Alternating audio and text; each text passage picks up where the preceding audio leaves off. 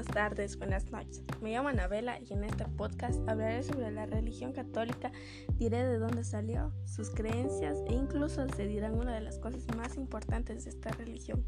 Primero, ¿de dónde salió esta religión? Esta religión salió oficialmente del Imperio Romano por el decreto del emperador, que persistía hasta la caída del Imperio de Occidente y más tarde con el Imperio Romano de Oriente, hasta la caída de Constantinopla.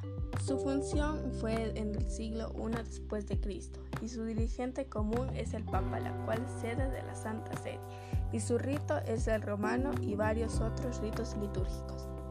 La Iglesia Católica se proclama a sí misma como la Iglesia por la que murió Jesucristo, la Iglesia que fue establecida y construida por los apóstoles.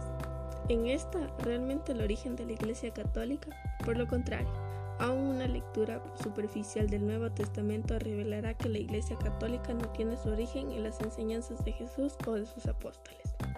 En el Nuevo Testamento no hay mención del papado, la veneración o adoración de María, o de la Inmaculada Concepción de María, la perpetua virginidad de María, la ascensión de María, etc. Las peticiones a los santos en el cielo por su intersección, la sucesión apostólica, la ordenanza de la Iglesia funcionando como sacramento, el bautismo infantil, la concepción de pecados o un sacerdote, las indulgencias o la autoridad paralela de la tradición eclesiástica y la escritura.